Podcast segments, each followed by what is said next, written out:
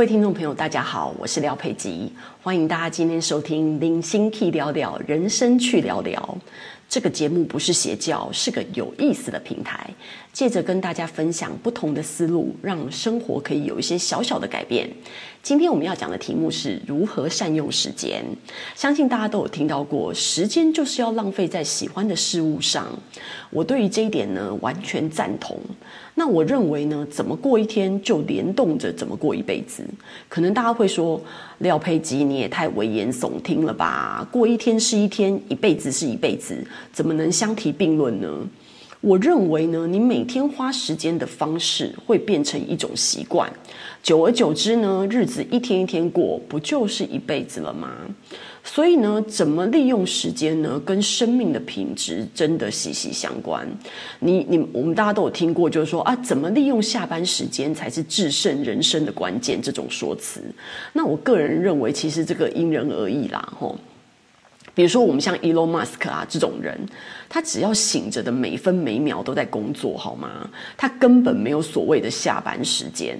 很多这种事业成功的人，他们的工时是很长的。就算普通的我们，其实工时也很长啊。不是我们台湾常被笑说，就是很多企业像血汗工厂，所以一周工作五十个小时，其实在很多公司里面根本就是常态。那呢，我自己也是属于工时很长的人。在刚开始出社会的前十年，其实我没有意识到说工时长到底对人生有什么影响。我每天上班就是在想说，我努力怎么样把工作做好做完。我从来没有想过几点下班这件事。诶，我只在乎我自己是不是能够交出让老板满意的东西。对于今天是不是要加班，周末是不是可以放假这件事，完全不是我考量的重点。所以呢，呃，这样子的工作形态呢，除了导致我的恋情告吹以外呢，其实我健康，呃，当初也开始出现了一些小的状况。所以那时候我才开始意识到，这样子的工作形态呢，对人生到底要付出怎么样的代价？那我应该要怎么样去调整才对？开始想到这件事情的时候呢，呃，首先我觉得凭良心讲啊，这个十年的功夫打底呢。嗯，已经的确可以让我在自己的行业里面逐渐成功，然后因此也就是累积了相对应的工作实力，然后或者是人脉。虽然无法像一般人一样下班去进修啊，或者是做更好的时间利用，但是最少我还是保持住了每天睡前看书这件事情的底线。那我觉得，为了在这一行生存呢，其实工时长这件事情，可能短时之间，呃，我是解决不了了。那所以我就在想说，那应该要用怎么样更好的时间利用，来呃，让自己有一个更好的安排呢？那我觉得，首先就是至少帮自己争取每年一次的长假，因为我觉得放假除了让自己可以放松身心啊，从忙碌的工作中抽离开来。以外呢，其实增广见闻也是另外一个好处。因为这么多年下来，其实嗯，至今我应该去超过三十个国家喽，所以旅行已经变成我生活中的一部分。后来我发现呢，自助旅行走过这么多国家哦，其实有这些阅历。间接对我的工作其实有蛮大的帮助的，比如说美感的培养啊，或者是说我们在做很多行销案子的时候，你的灵感会源源不绝。那所以自助旅行已经变成我自己才华的一部分哦。我连去非洲都可以直接跟当地的人接洽，然后呢，直接呃办签证，自己规划路线，完全没有问题。那至于呢，其他的时间呢，我就会先想想看，我到底要完成什么样的事情，也就是说，我对我自己的期望。比如说，我还是希望每周有一本书这样子的进度，然后我需要健身，我需要学习投资理财等等。那把这些愿望的清单列出来之后呢，你就会开始在想说，你怎么样去执行这样子的清单。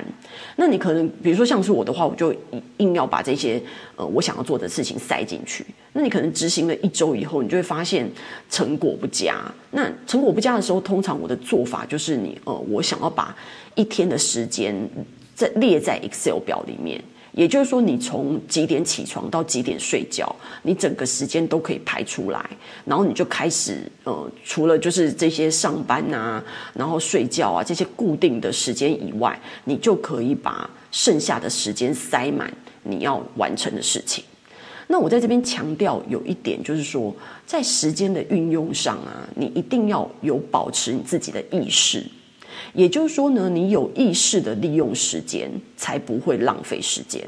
比如说，你每天下班以后啊，如果你就是没有意识的啊，呃，没有自己的安排，然后没有自己的节奏，对时间上面的节奏的话，你很快你就会就瘫在沙发上面划手机，一划就是好几个小时，然后拖了很久以后呢，连澡都没有洗，那很快的睡觉时间马上就到了，就变成一一事无成的一天，所以。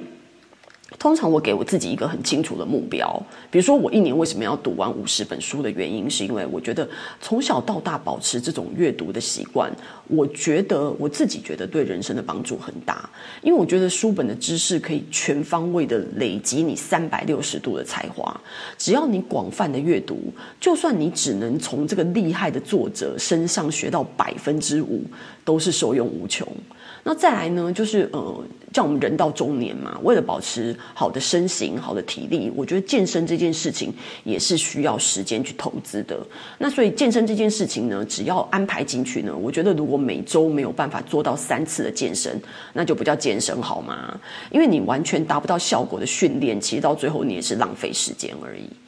那嗯，一直到前两年开始，我才会意识到，就是说我才意识到就是理财的重要性啊。但自己其实是完全没有天分啊，然后搞不清楚东南西北。所以刚开始决定下这个功夫去好好学习理财的时候呢，也是需要把它安排在这个时间轴里面，然后去累积自己的实力。那由于就是一星期一到星期五的工作时间实在太长了，所以可以塞进去的时间不多。然后加上自己年纪大了，很多时候就会觉得力不从心，你知道吗？比如说，我发觉自己晚上看书的时候啊，居然会体力不济，想睡觉。这对我来讲是一个很惊人的发现呢。这在以前是绝对不可能发生的事情。以前我睡觉看书是越看越起劲，很多时候就直接给他看到天亮，完全不想睡。所以现在为什么会变成这种状况，我自己很震惊哦。我觉得除了呃，可能是年纪渐长之外啊，可能跟我平常上班的那个高强度，就是太忙太累也有关系。那呃，我检讨了一下，我觉得呢，既然自己想睡，那就那就让自己睡，因为我觉得硬撑着可能对身体不好。那这样说之后呢，那说好的每周一本书这件事情怎么办？还是要执行啊，所以我就开始想一些其他的办法。那首先我会先想到，就第一个就是说我开始购买线上的课程，用听书的方式来维持这个看书的量。那帮自己塞下更多的知识，比如说你在刷牙的时候啊，然后早上化妆的时候、洗澡的时候都可以听。那我就是因为这样全方面开始听这一些呃不同的教育的课程啊、知识的课程啊，然后有下载了很多 App，然后因为这样子的原因，我才开始接触 Podcast 的。那另外还有一招就是你可以检讨一下自己的时间表。去挖掘到底还有什么时间是可以节省的。比如说我自己看我 Excel 以后看来看去呢，我发现还有一段时间可以节省，那就是中午吃饭的时间。因为我觉得跟同事一起吃饭啊，其实很多时候是蛮消耗时间的。因为第一你要互相那边等来等去啊，然后等到对方以后还要讨论说要吃什么，然后吃饭的时候也没有办法讲一些有营养的话题啊。因为我一点都不想要花时间去抱怨工作、抱怨老板。